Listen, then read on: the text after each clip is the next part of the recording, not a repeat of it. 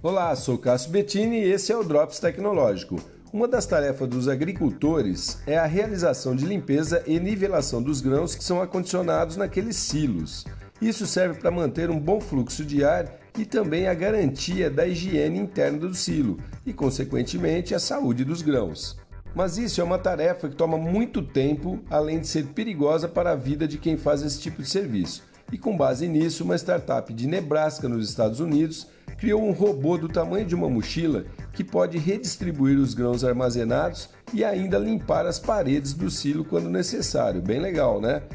Esses robôs ainda não estão disponíveis comercialmente, mas é certeza de que muitos agricultores poderão se beneficiar muito com essa nova maquininha quando ela estiver no mercado. Show de bola, né, pessoal? A fonte dessa informação está no meu canal oficial Drops Tecnológico no Spotify. Até o próximo.